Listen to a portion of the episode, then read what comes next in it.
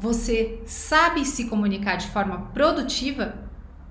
Porque se você quer aprender ou melhorar, fica aqui que eu vou te ajudar. Oi, eu sou a Ludiniz da Wonderflow e através da comunicação e do marketing eu ajudo pessoas a serem mais produtivas e se diferenciarem nas suas vidas e nas suas empresas. E hoje eu vim conversar com você sobre um assunto que é muito procurado por pessoas que querem trabalhar com marketing digital e com vendas.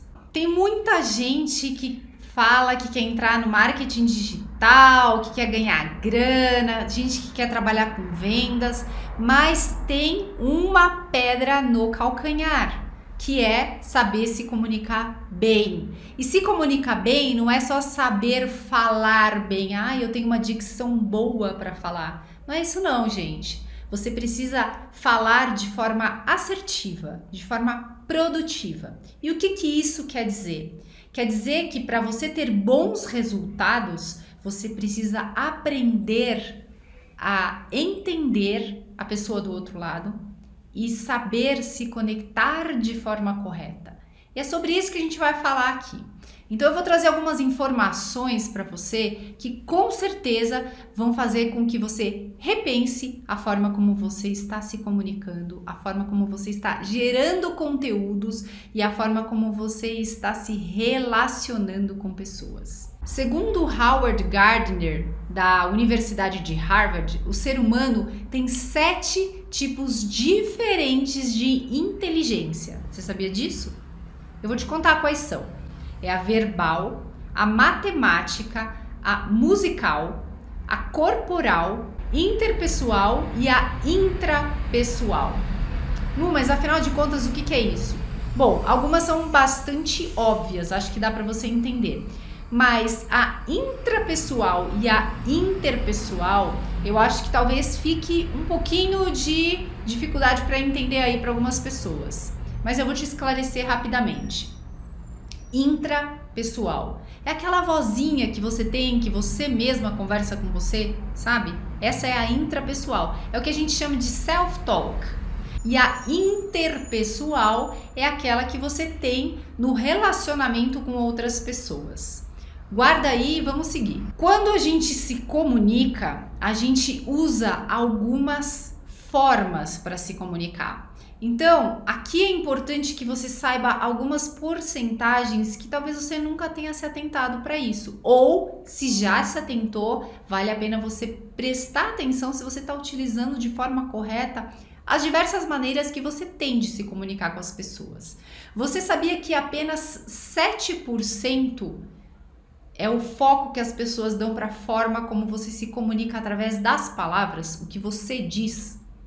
Então as pessoas prestam atenção 7% nisso. Em relação à comunicação, 38% está ligado ao teu tom de voz. Então, tem pessoas que recebem muito bem quando você está falando de uma forma mais baixa, mais pausada. Tem gente que dorme, tem gente que não suporta isso.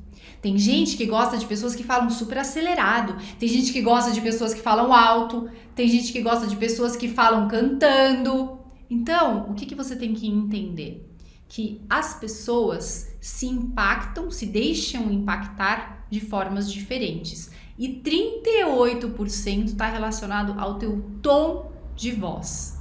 Por isso que tem muita gente que às vezes assiste aula e fala: "Nossa, essa pessoa falando me dá um sono, não aguento". Ou tem gente que fala: "Nossa, essa pessoa fala tão alto que me irrita". Tem gente que fala: "Essa pessoa fala tão rápido que eu não consigo nem acompanhar o que ela fala". Então, a gente tem que prestar atenção em tudo isso. Em algum outro vídeo eu vou falar sobre rapport. Talvez eu já tenha gravado ele quando você está assistindo, ou talvez não. Mas o rapport é a forma como você tem de se conectar com outra pessoa. E o tom de voz e a cadência com a qual você fala é uma das formas. Então vale a pena você conferir esse vídeo também, se ele já estiver disponível quando você está assistindo, para que você possa entender um pouco mais sobre essa questão de rapport. Continuando, 55% está ligado à tua linguagem corporal. Então, quando você encontra uma pessoa, se você prestar atenção no body language dela, ou seja, na forma como ela movimenta os braços, se ela tá de braço cruzado, se ela tá prestando atenção, se ela tá para trás e não quer escutar o que você tem para falar, tudo isso tá dentro de um livro muito bacana. Aliás, tem vários livros sobre isso que eles estão relacionados ao corpo. O corpo fala, é um deles tá? Depois eu vou deixar o link aqui para vocês poderem acessar o Corpo Fala. Mas tem muitos no mercado, vocês podem comprar, podem estudar. É muito interessante a gente analisar isso. Quando você quiser fazer esse exercício, eu te convido a ir em lugares públicos. Senta e começa a olhar o comportamento das pessoas. Se você estiver ouvindo a conversa, faz uma associação entre o que a pessoa está falando e a forma como ela está se movimentando. Se você não conseguir ouvir a conversa, não tem problema. Só observa as reações de duas pessoas e a forma como elas utilizam o corpo delas. Se a mão se aproxima, se o peito se aproxima, se afasta, se ela bate o pé, se ela vira a cabeça, se ela levanta a sobrancelha, se ela torce a boca, se ela coça o nariz, se ela fica com cara de dúvida, presta atenção. Vocês vão aprender pra caramba em relação a isso. A comunicação ela é arte e ciência, por isso que a gente usa a neurolinguística, porque a gente fala muito dessa questão de gatilhos mentais na neurolinguística. E a gente se conecta e tem atitudes ou deixa de ter atitudes de acordo com o uso desses gatilhos mentais para conosco. Eu vou te explicar alguns gatilhos mentais e você vai começar a analisar e prestar atenção como eles são utilizados no marketing, como eles são utilizados em copies, como eles são utilizados em processos de venda, em conversas, em abordagens com pessoas. Provavelmente você também faz isso no teu dia a dia, mas talvez você não tenha consciência da forma como você está usando isso. E se você já tem consciência e você já conhece os gatilhos mentais, depois me conta se você está usando de forma efetiva.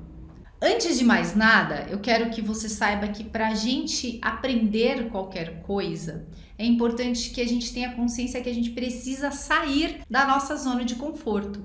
Se você não sai da tua zona de conforto, e eu sei que é doloroso você fazer isso, mas se você não sai da tua zona de conforto, você não se permite se transformar.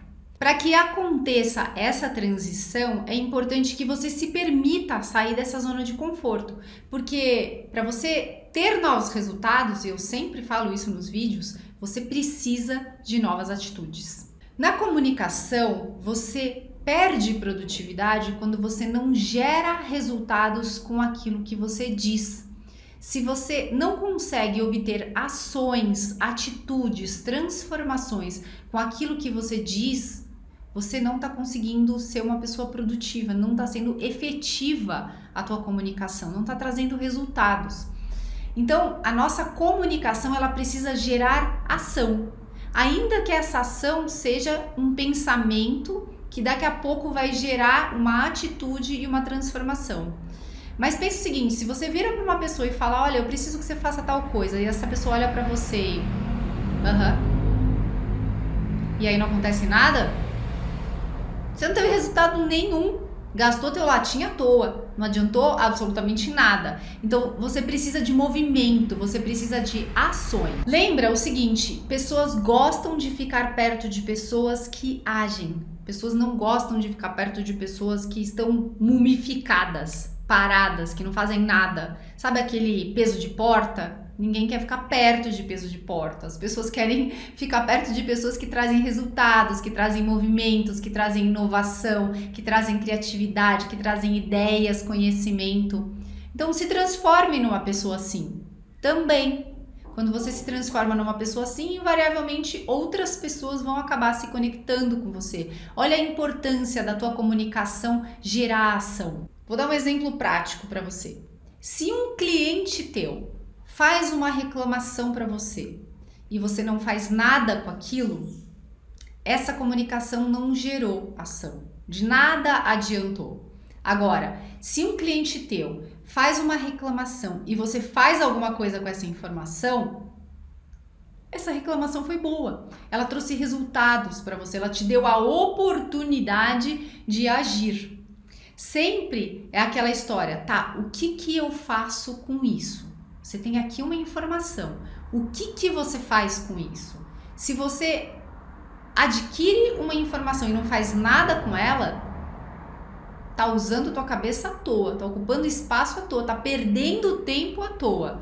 Então, traga produtividade para tudo na tua vida. Receber uma reclamação do teu cliente, verifica, tá? De que forma que eu consigo modificar isso? O que, que eu consigo fazer para que eu tenha um produto melhor, para que eu tenha um serviço melhor, para que a satisfação do meu cliente aumente.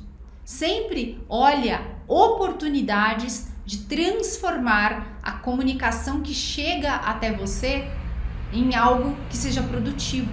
Até porque eu quero que você saiba uma coisa que vai doer, mas é verdade. 80% das pessoas que escutam você, na verdade, não te escutam.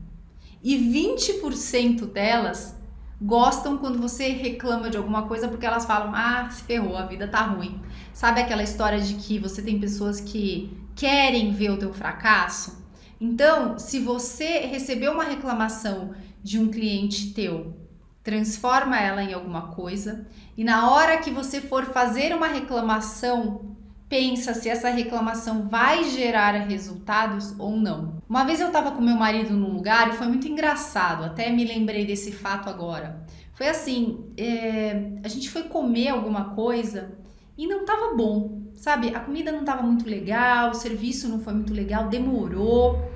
E eu sou uma pessoa que gosto muito de dar feedback para as pessoas para que elas tenham a oportunidade de modificar essa situação. Mas aí eu dei esse feedback pro garçom. E aí o meu marido olhou para mim e falou assim: "Então, talvez você tenha dado feedback para a pessoa errada". E olha o quanto é importante a gente prestar atenção nisso, porque eu, que sou uma pessoa que trabalho com isso, que estou sempre prestando atenção nessas coisas, escorreguei nesse momento. Talvez o garçom não fosse realmente a pessoa correta. Porque pensa o seguinte: como é que o garçom consegue gerenciar o tempo de entrega do prato, a apresentação do prato? O garçom faz o leve traz, né? Então ele pega o, o produto, pega o prato e entrega para você. Ele não tem como se responsabilizar pela apresentação do prato, pela demora ou não do prato. Talvez a pessoa certa para ouvir isso fosse o gerente. Então, para a gente ter produtividade na nossa comunicação, a gente também precisa ter clareza de quem é a pessoa que vai receber essa informação e vai conseguir fazer alguma coisa com ela. Por isso que os canais corretos de comunicação são tão importantes. Dentro da tua empresa, quando você tem um canal para que escoe a informação, seja a reclamação, seja o elogio, é importante que você direcione o teu consumidor para o canal correto. Quando você faz isso, você ganha produtividade, você gera produtividade porque você está recebendo a informação no canal certo, a pessoa certa, incumbida de resolver aquilo ou de repassar aquilo, vai receber essa informação e vai saber o que fazer com isso. E na outra ponta, você vai ter um cliente mais feliz, porque se a pessoa aqui sabe o que fazer, a pessoa de lá também vai ter uma satisfação diante do que ela queria. Presta atenção nisso, é muito importante que a gente utilize a nossa inteligência para a gente ter mais resultados. Se você se considera uma pessoa inteligente, saiba que a inteligência está totalmente ligada a uma informação e o que você consegue ramificar com essa informação. Porque se você tem uma informação e você não consegue ramificá-la, talvez você não esteja usando o teu potencial máximo de inteligência. Quando você lê outros artigos, quando você ouve podcasts, quando você assiste vídeos, quando você estuda, você está ampliando a tua inteligência, a tua capacidade intelectual. Tem muita gente que acha que isso daí é bobagem, mas indiscutivelmente isso, aliás, cientificamente comprovado que isso daí amplia consideravelmente a tua capacidade produtiva. Então, se você ainda é aquela pessoa que acha que já tá bom o que você sabe, eu quero te dizer que quanto mais a gente sabe, a gente percebe que pouco a gente sabe. A pessoa que acha que sabe muito, provavelmente ela sabe muito pouco. E isso é muito interessante, porque existe até um gráfico que mostra exatamente isso, que quando você tem consciência, você sabe que você não sabe, já está melhor do que quando você não sabe que você não sabe. E daqui a pouco você começa a aprender e aí você percebe que você já não sabe mais o suficiente, porque ainda tem muito para aprender. E aí você corre atrás e é sempre um fluxo. Você começa a aprender bastante, aí você fala, tá, isso daqui eu já sei. E você vai, você sai da tua zona de conforto, vai para o próximo passo e fala, bom, isso aqui eu não sei, é desafiador, vou começar a aprender agora. E aí você aprende de novo e percebe que você pouco sabe sobre aquele assunto.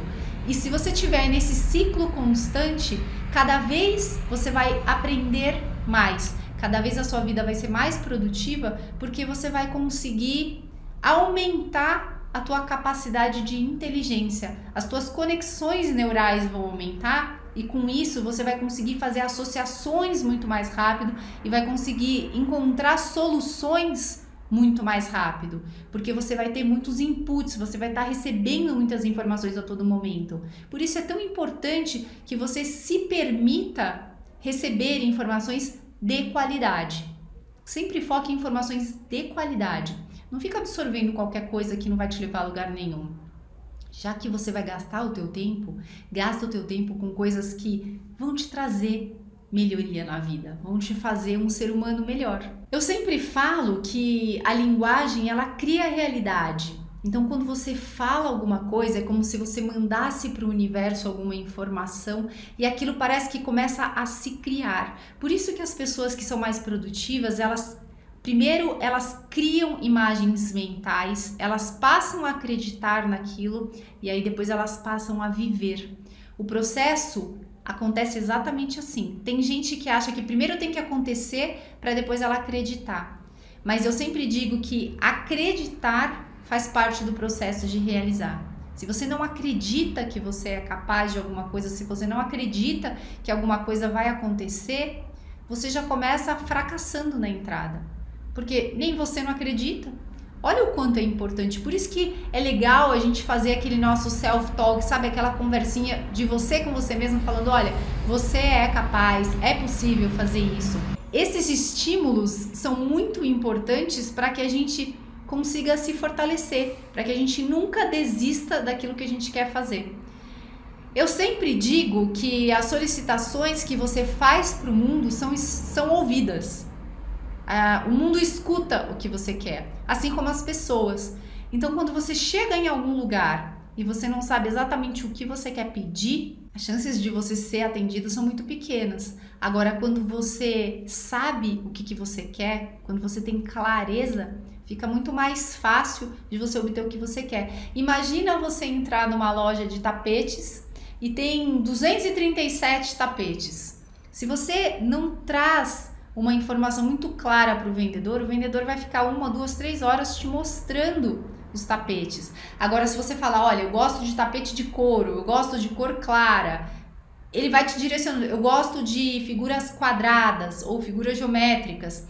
Percebe? Vai afunilando e com isso ele consegue te apresentar um tapete ou pelo menos alguns poucos tapetes que vão atender a tua necessidade. Por isso que você precisa sempre ser clara na tua comunicação, por isso que você precisa especificar. E a outra parte precisa ouvir.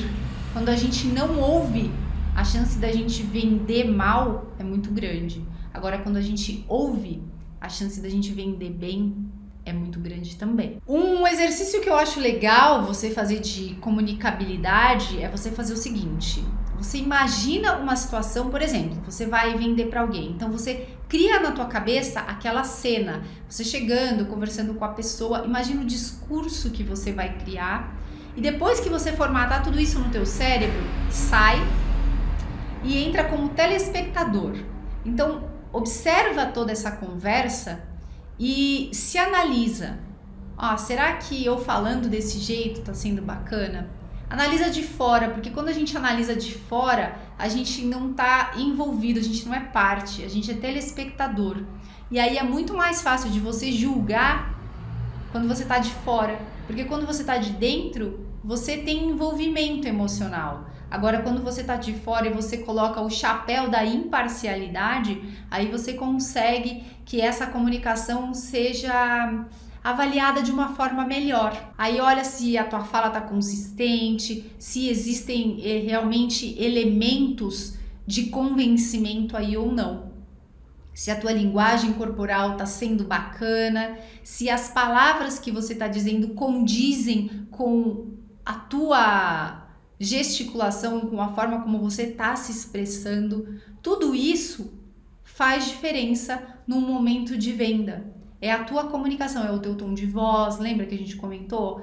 É a tua expressão corporal, as palavras que você escolhe, porque as palavras elas têm força, as palavras têm impacto também. Bom, a partir daí você consegue entender se você está seguindo no caminho correto ou não, se você tem que modificar alguma coisa. Quando a gente se comunica, a gente sempre tem que prestar atenção se a nossa entrega está sendo boa. E aí a gente traz aqui a questão do gatilho da reciprocidade. Como a gente falou que ia falar sobre gatilhos mentais, o gatilho mental da reciprocidade, ele tem algumas consequências. Quando você entrega bastante conteúdo para uma pessoa, por exemplo, no marketing digital, ou quando você traz bastante informações, ou quando você traz um atendimento gentil, o que acontece é que a pessoa na outra ponta se sente meio que na obrigação de retribuir isso. Seja através da compra de um produto, seja através de um, um gesto de gratidão, alguma palavra, um abraço. Depende do que, que você quer, mas invariavelmente, quando você tem bastante entrega, você também tem como reciprocidade algo em troca. Esse é um gatilho mental que as pessoas utilizam muito hoje em dia nas redes sociais, no marketing digital, no inbound marketing, porque as pessoas geram muito conteúdo de valor para que a pessoa do outro lado esteja informada, para que a pessoa do outro lado seja nutrida de informações que vão ajudá-la a ter uma vida melhor, uma experiência melhor. E aí, invariavelmente, essa pessoa acaba retribuindo. Ela deixa um e-mail, ela concretiza uma compra, ela deixa um testemunho de gratidão de algum serviço que ela consumiu. Essa é a reciprocidade. E a reciprocidade é um gatilho mental muito forte, assim como o gatilho da escassez. Como é que acontece o gatilho da escassez? É aquele que você fala, ó, últimas vagas, só tem mais três produtos, vai acabar já, a gente está com unidades reduzidas, apenas para os três primeiros, sabe? Então a pessoa entende que tem uma escassez e a partir daí o cérebro dela ativa e fala: ó, se você não correr, você vai perder a oportunidade. É isso que acontece. É por isso que o gatilho de escassez é utilizado. Por isso que as pessoas usam, às vezes de forma errada, desonesta, mas muitas vezes de forma correta. No Black Friday, infelizmente no Brasil, as pessoas usam o gatilho da escassez falando: ah, só nessa sexta, só hoje, por esse preço. Só que na verdade elas foram lá e aumentaram o preço antes. Isso é desonesto, isso não é certo de fazer. Mas, por exemplo, quando você está vendendo um curso que tem vagas limitadas, é super honesto, digno e justo que você fale: olha, a gente tem apenas X número de vagas, então se você quer participar, é legal que você corra, porque as vagas ficam abertas até data tal. E se você tem uma oscilação de preço, você também pode dizer isso.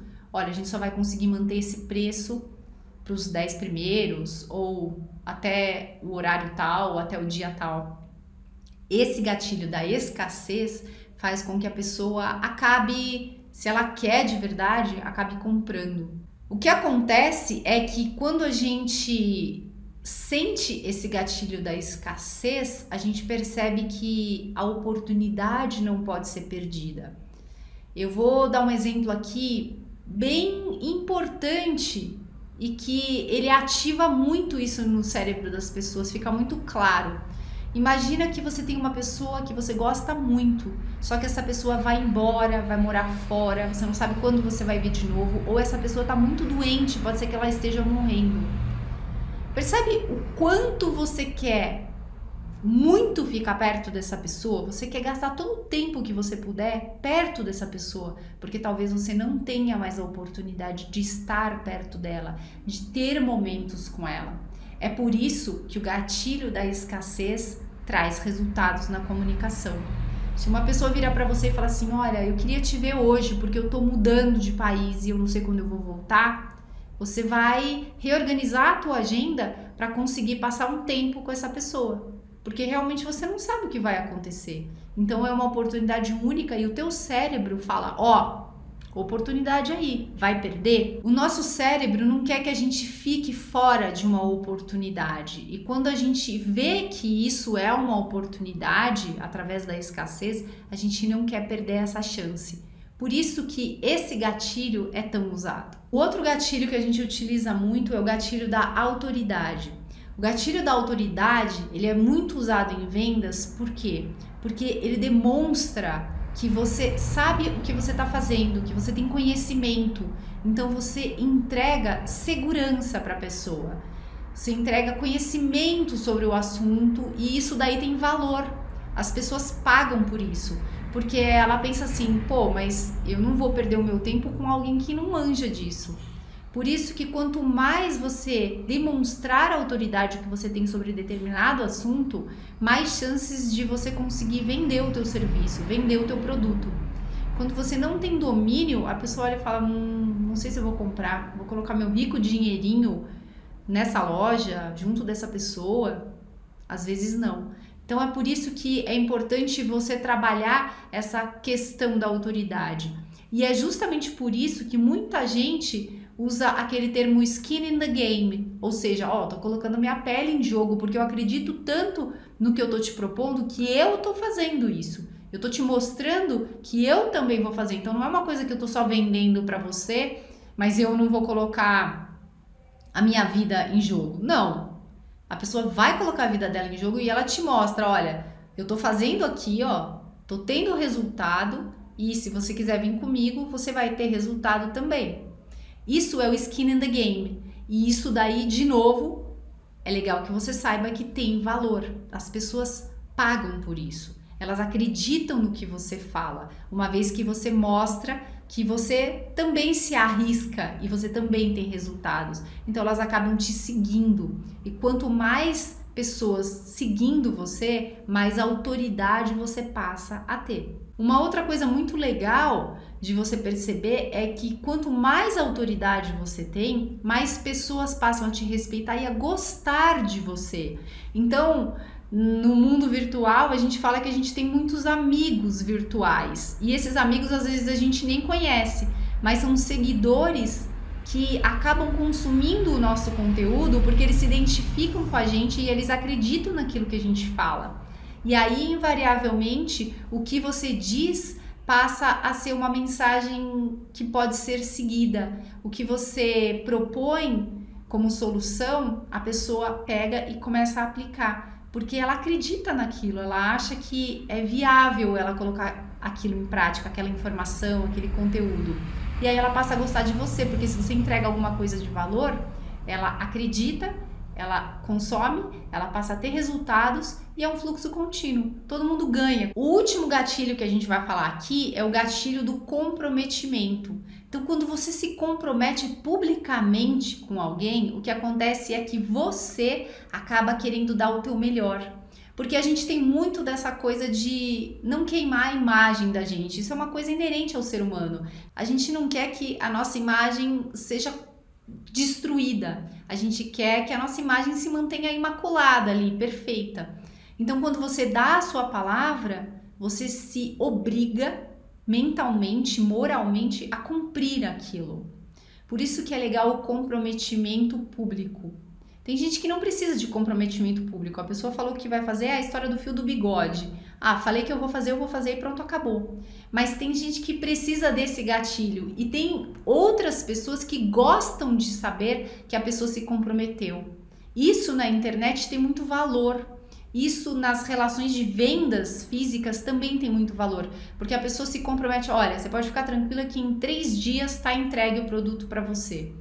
Você fica tranquila, você fala, pô, mas realmente em três dias chegou o produto. E aí você fala, vou comprar de novo porque essa pessoa se comprometeu e cumpriu. Isso deveria ser praxe.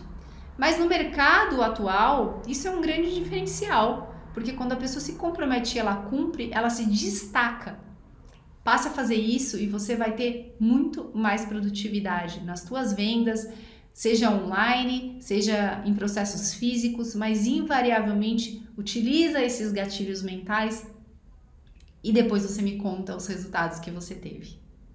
Então a gente fica por aqui. Eu tenho certeza absoluta que se você já coloca gatilhos mentais na tua comunicação, você já tem bons resultados, mas se você ainda não coloca, começa a colocar e depois você colhe os frutos. Me conta aqui como é que foi. A gente se vê no próximo vídeo, no próximo artigo de blog, no próximo podcast ou em algum lugar por aí. Se você gostou desse vídeo, deixe o seu like, deixe o seu comentário e compartilha. E se você ainda não é inscrita no canal, se inscreve, não custa nada, é só apertar o botãozinho e ativa o sininho, porque a gente está gerando conteúdo constantemente e aí você pode ser avisado. Tá bom? É isso, eu fico por aqui e muito obrigada pela sua presença. Tchau!